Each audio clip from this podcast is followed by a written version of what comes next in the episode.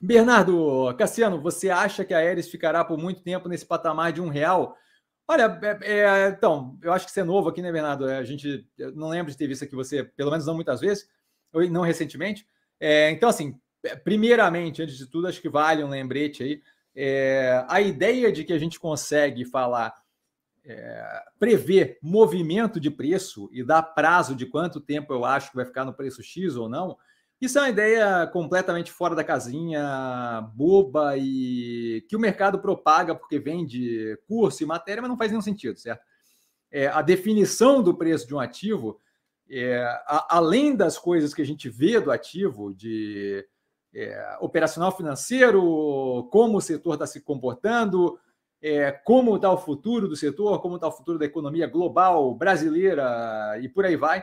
Além de tudo isso, tem um, um, um fator ali gigantesco que é composto do psicológico do mercado, certo? A gente viu aí é, no pós-eleitoral, é, dois dias depois da eleição, a bolsa estourando, aí na sequência, com é, bravata do, do, do governo eleito, a bolsa afundando, e agora com a definição da PEC consideravelmente mais enxuta do que do que do que do que o mercado como um todo esperava, tá? Não é o meu caso aqui, eu comentei inúmeras vezes que é diferente a vontade política, a viabilidade de, de implementar aquilo, mas a diferença, o, o, fato da PEC ter saído mais enxuta do que o mercado esperado, esperava, fez aí um retorno é, a níveis mais palatáveis do mercado financeiro. Então, assim, o, o que mudou daquele ponto da eleição até agora foi pura e simplesmente o estresse psicológico bipolar do mercado sem Rivotril, certo? Não é propriamente as operações continuaram as mesmas nesse processo,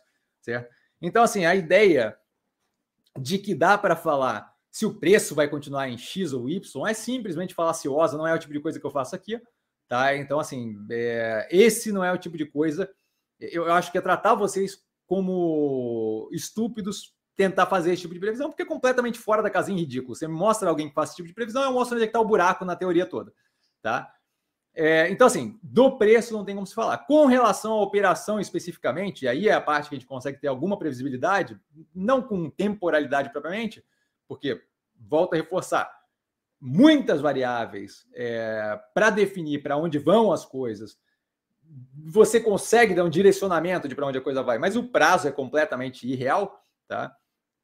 Você tem ali uma operação que está pressionada, é, tem a análise desse trimestre no canal, se não me engano, tá? Eu acho que vale a pena dar uma olhada lá. Tá, já tem no canal a do terceiro trimestre, mas basicamente você tem uma, uma posição dela de alavancagem um pouco apertada, aquilo dali reduzindo a capacidade dela de performar a operação financeira. Eu não lembro se é só é, o lucro contábil, se envolve também fluxo de caixa, mas vale a pena, está tudo explicado na análise. É, o o custo da mercadoria vendida, definido basicamente por.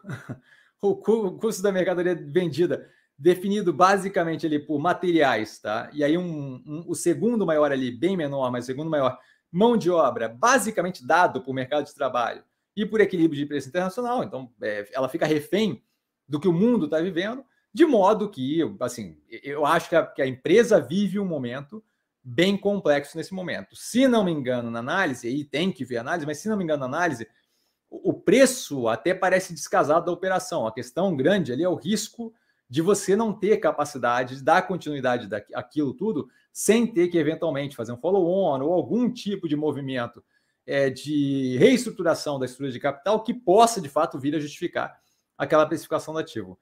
Reforço, Bernardo, dá uma olhada na análise que está no canal. Se aí ainda surgir dúvida, eu estou sempre no arroba investir com sim no, no Instagram, tá? Arroba investir com sim tudo junto. E aí você pode ir lá e me perguntar se ficar dúvida e você não conseguir resolver na live, eu estou sempre lá disponível, tá?